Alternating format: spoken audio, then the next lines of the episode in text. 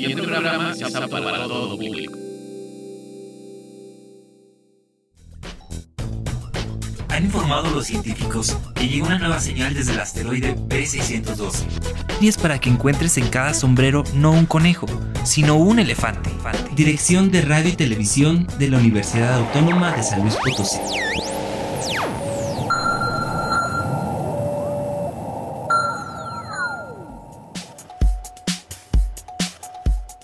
Hola a todos, bienvenidos a Letras Chiquitas, un espacio para hablar de cuentos, novelas, cómics, de libros y todo lo que opinamos de la literatura. Aquí encontrarás todos los libros salvajes de escritores peculiares con los que nos hemos topado todos los secretos que hemos encontrado en sus letras queremos compartirlos contigo.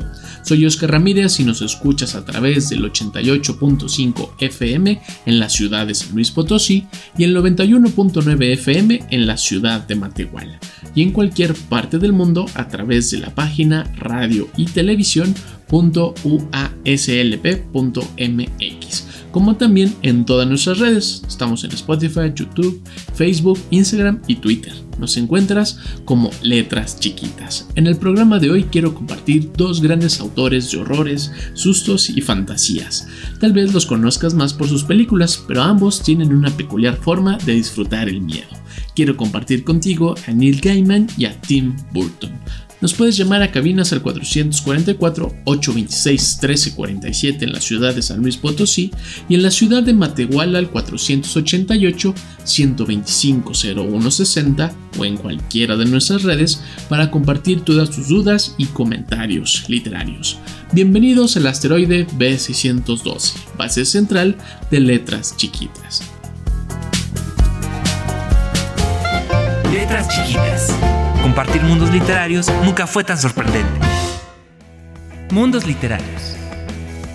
En el episodio de hoy quiero empezar a hablar contigo sobre Neil Gaiman, que tal vez tú lo conozcas más por los cómics de esta serie de The Sandman tal vez de la serie que has visto en Amazon Prime que se llama American Gods y un montón de trabajos que tiene sobre cómics o alrededor del cómics. Tiene muchos trabajos sobre Batman. Él escribe en, en esta publicación de aniversario que es la más reciente y toda esta fantasía, todo este mundo que tiene Neil Gaiman a través de sus historias, que seguro tal vez viste la película de Coraline, que tal vez sea como la mayor historia que todos han sorprendido al verla, ¿no? Y sobre todo por la cuestión de la animación, lo que narra y trata pero hoy quiero compartir contigo dos pequeños libros que creo ahí se centra toda la peculiaridad de Neil Gaiman. Aunque no son sus primeros trabajos, creo que aquí está como el Neil Gaiman en todo su esplendor. El primer libro que quiero compartir contigo es El Cementerio sin lápidas y otras historias negras. Prepárate, nada se puede comparar con Neil Gaiman y su universo fantástico una historia de detectives cuyos personajes son los de una canción infantil, pero que se comportan como el mismo Philip Marlowe, un troll que vive debajo de un puente y que se quiere alimentar de la vida de un niño. Un timador que nos describe su mayor y mejor golpe. Un gato capaz de mantener a raya el mismísimo diablo. Una señora que compra el santo grial en una tienda de segunda mano para encontrarse al día siguiente con que un caballero de la mesa redonda del rey Arturo se lo quiere llevar. Cada una de estas historias fantásticas nos introduce al íntimamente mundo de Gaiman, adoptado por sus lectores más jóvenes. Este primer libro que estoy compartiendo contigo son pequeños anécdotas, pequeños cuentos que parten de grandes leyendas, de grandes momentos como las leyendas arturianas, pero Neil Gaiman le da otro sentido, otra estética, otra narrativa y sobre todo que parte una que parte de los horrores, los sustos, pero sobre todo que Neil Gaiman tiene una fantasía en su literatura. Toda, su literatura parte de lo fantástico, aunque le da rasgos muy monstruosos, muy aterradores, escalofriantes y sobre todo que se va mucho a estos personajes excéntricos, estos personajes que salen de las sombras, de la oscuridad, aunque rara vez sus personajes son malévolos al menos los centrales o los que son los héroes de sus, de sus historias. Pero este, siempre está ahí esta carga, de Neil Gaiman de cómo el horror se vuelve sorprendente, se vuelve lleno de contrastes, con una intensidad en su propia luz aún en su oscuridad, en sus claros oscuros, que se vuelve una lectura muy padre y que si bien sus lecturas de novela, las más largas, son muy complejas, es complicado el propio estilo de, de Gaiman, aquí este, esta adaptación de los pequeños cuentos a su propia versión de las grandes criaturas fantásticas como este troll que se, se encuentra profundamente perdido, le da toda una narración muy amable, muy fluida y que va tomando creo de lo mejor de Neil Gaiman en cada uno de estos cuentos donde él se da la posibilidad de jugar con la propia historia y eso hace posible poderse sorprender de cosas cotidianas, ¿no? Y cosas cotidianas que le ocurren a estos seres fantásticos, a estos seres impresionantes que constantemente están luchando los unos contra los otros. Y en este chico del cementerio, sin lápidas y otras historias, justamente es eso, aunque hay una gran narrativa, este metametáfora del chicos del chico del cementerio. Es como el propio Neil Gaiman enfrentándose, asomándose a estas historias, a estos cuentos que él escuchó, porque creo que es un, es un gran oyente, a él le encanta que le cuenten historias y luego él las readapta a su peculiar forma de ver el mundo y nos da estas narraciones sorprendentes.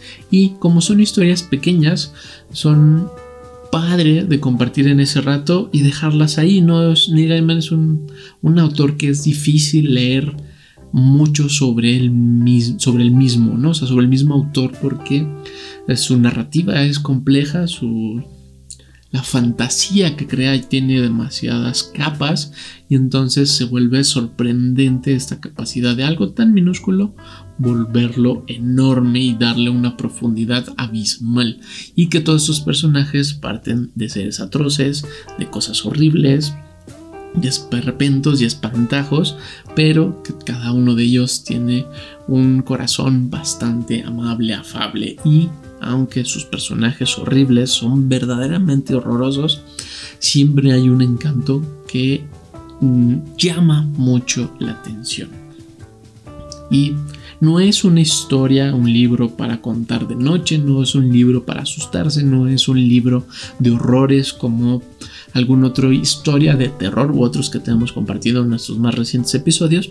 Esto tiene que ver más como cómo apropiarse del horror, apropiarse de lo que asusta, de los espantos y darle toda una connotación de una historia fantástica que se vuelve sumamente bellísima. El cementerio sin lápidas y otras historias negras. El otro libro que quiero compartir contigo es el libro del cementerio. Este ya es una novela que además se llevó la medalla Nobbury en el 2009 a las novelas ganadoras por mejor novela juvenil estadounidense. Esta historia es, una readaptación o una historia que toma prestada del libro, este, el libro de la selva, y entonces en vez de perderse en una selva un niño, se pierde un bebé en un cementerio porque está siendo perseguido por un asesino que acaba de... Eh, matar a las familias, a los padres de este bebé y entonces las criaturas, los seres, los fantasmas de este cementerio arropan a este niño y le tratan de educar y entonces se vuelve esta gran metáfora del libro de la selva donde Mowgli aquí es convertido en un bebé donde los fantasmas en vez de animales son quienes le ayudarán a crecer, a desarrollarse, a enfrentarse a todos enfrentarse sobre todo a este asesino que es la representación de, de Scar. Y entonces eh, es muy fregón entender esta idea del libro de la selva, pero con fantasmas, con espectros y que además cada uno de ellos va contando de cierta manera su propia historia, cómo es que murió, a la par que el bebé va creciendo y desarrollándose, que es el único que los puede ver, es el único que los puede escuchar y se vuelve una complicidad muy padre en lo que dejaron estos fantasmas y lo que tienen que volver a retomar, a revivir de cierta manera con este bebé mientras lo están cuidando de este asesino. Es una historia mucho más compleja, una historia que se lanza más hacia el juego de la fantasía y hacia el juego de las posibilidades. Y entonces este mundo completamente salvaje, que no tiene que ver con animales, sino con criaturas fantásticas de ultratumba, hace una narración muy padre, muy eh, fácil de compartir con nosotros y que más que como señalar que es una adaptación del libro de la selva o se o tomó, se robó la, la, escritura del libro de la selva, es su reinterpretación de este gran, del gran cuento, lo que está debajo, el mito que hay en el libro de la selva, lo retoma el Gaiman y entonces lanza esa historia que es el libro del cementerio, que es mucho más amable que leer Coraline, aunque Coraline ya hay unas versiones en cómic, este sigue siendo creo yo Coraline una novela compleja, sobre todo por los personajes, no estamos acostumbrados a ese tipo de personajes que son raros, excéntricos y no tienen algo amable y de que detrás de, de, todos ellos hay algo oscuro, terrible que los está atormentando. Y esos tormentos se convierten en las pesadillas del otro mundo en Coraline a través de esta bruja que les está arrancando los ojos. Y entonces hay una un ser malévolo detrás que es mucho más oscuro, más tenebroso, más macabro, que la película lo hace muy amable y muy fácil de sobrellevar, de ver, pero en la novela no. O sea, la historia de Gaiman es compleja, es contundente, abruma a Coraline, pero a diferencia de El cementerio sin lápidas y otras historias negras, es mucho más digerible de leer, aunque sus cuentos son, son este, llenos de otras criaturas a las cuales no estamos acostumbrados. En el libro del cementerio sí estamos acostumbrados a este tipo de, de personajes, aunque no a los personajes fantasmales a los cuales les da todo otro sentido y se convierte en una narración de fantasía muy muy muy fregona. Y es solo parte del trabajo de Neil Gaiman que quiero compartir contigo. Creo que son dos libros para poder entrar a este mundo de Neil Gaiman. Este no es un autor fácil, no es un pero no quiere decir que sea un autor para lectores avanzados, por decirlo de una manera, sino que darle la oportunidad a Neil Gaiman de cómo se expresa, cómo interpreta sus mundos. Y pese a que es un autor sumamente conocido, creo que son pocos en el gran mundo literario quienes adoran como todo su trabajo o aman todo su trabajo, todo lo que ha hecho en televisión, lo que ha hecho en, cinematografía, en cómics sobre todo.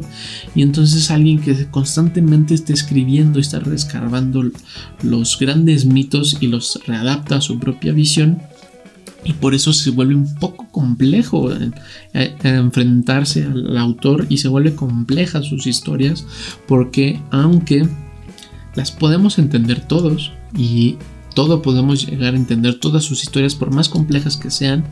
No estamos acostumbrados a esa narrativa que es eh, más amable con el lector, la narrativa donde el héroe es el gran caballero que anda corcel, en el sentido de la fantasía, el ser pequeño que va aprendiendo habilidades y se convierte en un gran personaje.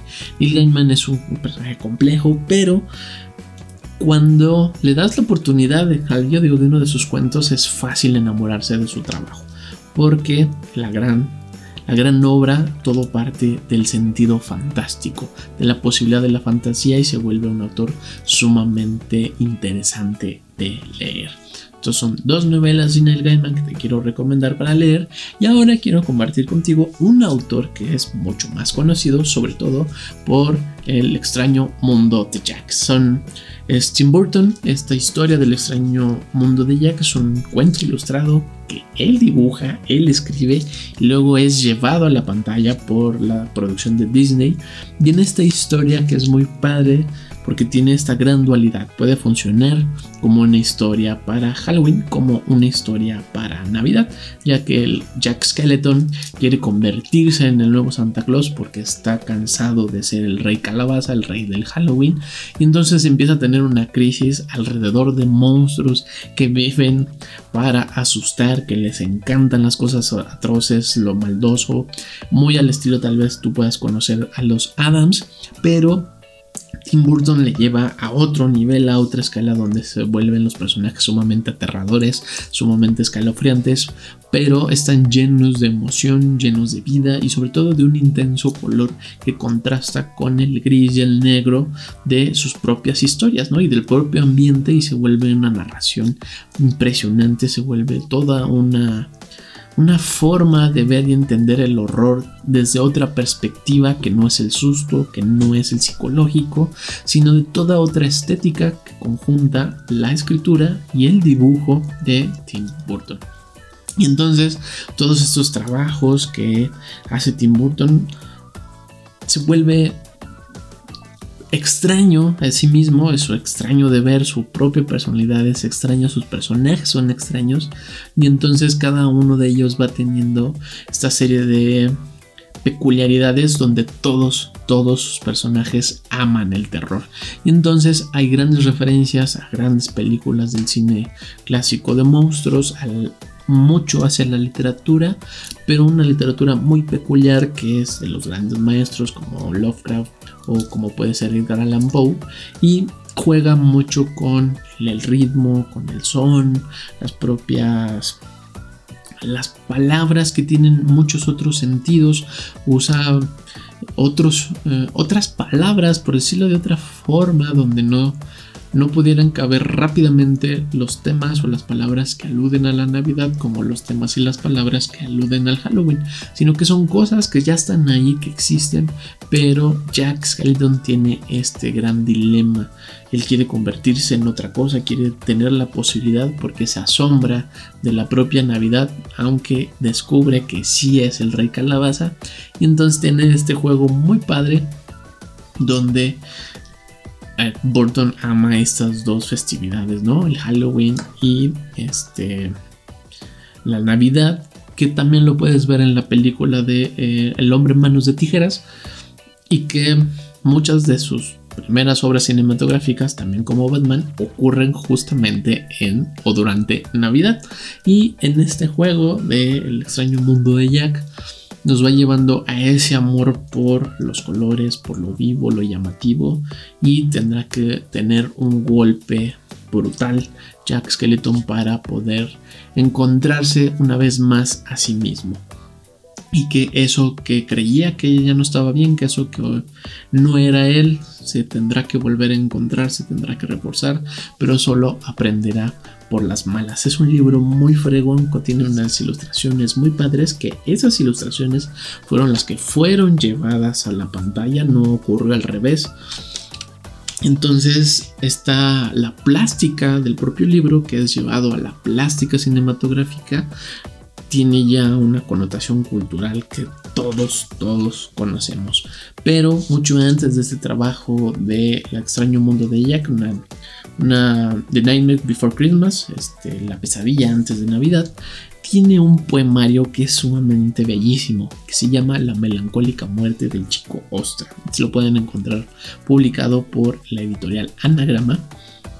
Y aquí está el Tim Burton en todo el sentido, el personaje de Burton todo alocado, todo irreverente y que a través de la poesía nos lleva a lugares bastante peculiares que están llenos de crueldad, que están llenos de humor, de horrores y de todo esto, todo lo negativo que existe en el mundo, pero siempre hay un dejo de belleza, hay un toque de genialidad, hay algo simpático, hay algo que siempre llama la atención y nos da cierta alegría de ver esas peculiaridades en estos seres extraños, en estos seres que fueron abandonados a la orilla, en todos estos seres tiernos, macabros, que juega mucho con la poesía y que esta poesía juega en el sentido como de las rondas de niños, de cánticos de niños y se vuelve un libro muy muy padre de estar leyendo y dejarlo un rato y regresar otra vez a leerlo en esta la melancólica muerte del chico Ostra y que además todos los poemas están ilustrados por Tim Burton y que son personajes que tú puedes ver en el libro de extraño, El extraño mundo de Jack como lo pudiste ver en la película. Pero aquí está jugando mucho más con la maldad que podrían tener ciertos niños, pero esa maldad que es curiosa como el querer aplastar hormigas, el querer destripar bichos, que no hay un... que esa maldad es curiosa, es juguetona, no, podría decirlo de otra forma, pero que es muy peculiar en, los niños. Y Tim Burton les da personalidades a estas peculiaridades del niño que se sorprende cuando las cosas se queman y crea toda una serie de eh, pequeñas historias a través de la poesía con su propia ilustración y crea personajes únicos y que son muy volátiles, ¿no? O sea, lo que están mencionando, lo que están diciendo, pega porque pega. Y que además, si buscas en internet, encontrarás las adaptaciones animadas de otras propias historias, sobre todo la historia de Stemboy, el chico mancha y muchas otras que están en esta adaptación y se vuelven animaciones que son eh, incómodas. Es una animación de la propia historia de Burton que a la hora de leer es muy divertida, muy irreverente, pero a la hora de verlo animado se vuelve bastante escalofrioso, escalofriante y tétrico, no escalofrioso, escalofriante. Y quiero compartir contigo eh, Chico Tóxico. Quienes de verdad lo amamos lo llamamos siempre Max, chico tóxico. En cambio, lo apodamos los demás. Inhala chico tóxico humo, asbestos y amoníaco, pero él era oxígeno, todo lo cancerígeno. Su juguete favorito era un bote de aerosol que disparaba solito todo el día de sol a sol.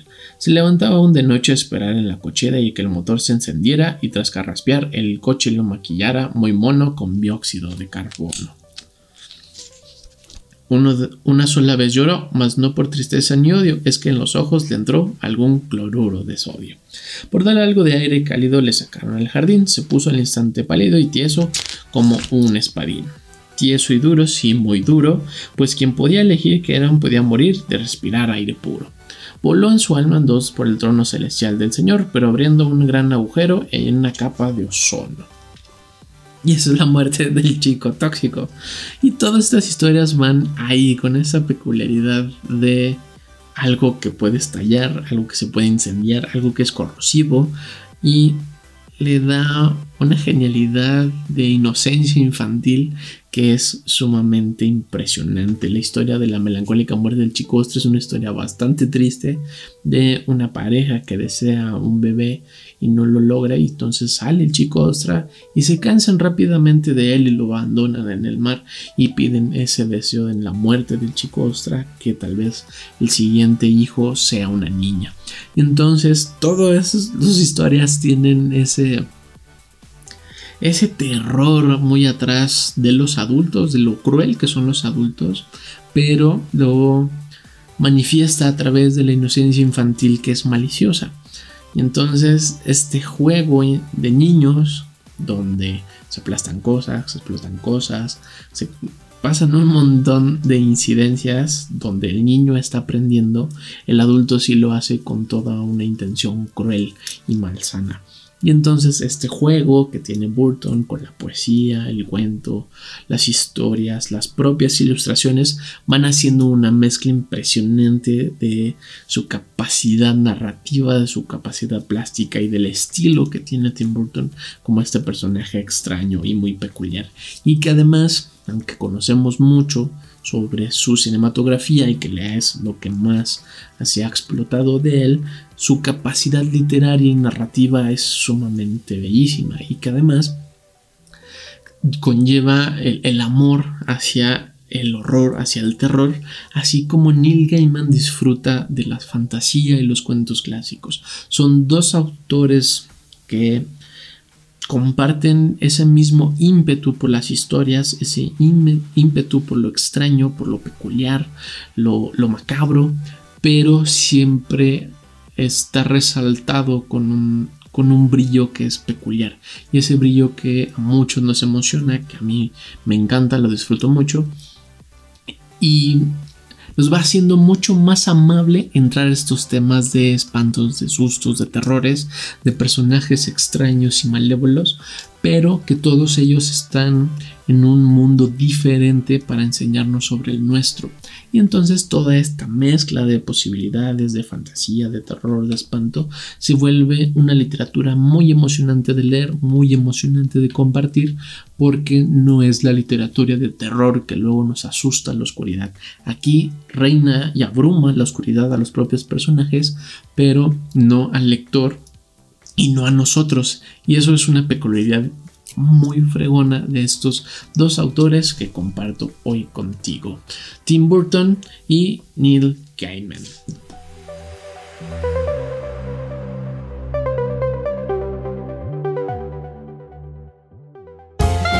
Letras chiquitas. Compartir mundos literarios nunca fue tan sorprendente. Si has descubierto a un nuevo autor, si te has encontrado un nuevo libro que te gusta mucho, te has encontrado con poesía, cuentos, novelas, cómics y quieres hablar de ellos, ven a compartir nuevos mundos literarios con nosotros. Manda un mensaje a nuestro canal YouTube Letras Chiquitas, un mensaje en Facebook, Radio y Televisión UASLP o en Twitter a arroba chiquitas letras. Comparte todas tus hazañas literarias con nosotros.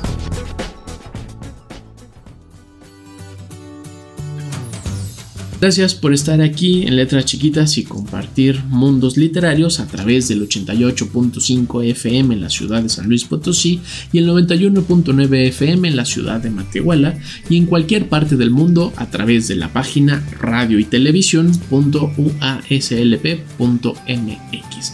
También recuerda que nos puedes seguir en Spotify, YouTube, Facebook, Instagram y Twitter. Nos encuentras como Letras Chiquitas. También nos puedes llamar a cabina al 400 244 826 1347 en la ciudad de San Luis Potosí y en la ciudad de Matehuala al 488 125 0160 o en cualquiera de nuestras redes para compartir todas tus dudas y comentarios literarios. Soy Oscar Ramírez y muchas gracias por estar aquí en el asteroide B612, base central de letras chiquitas. Nos vemos, escuchamos la próxima.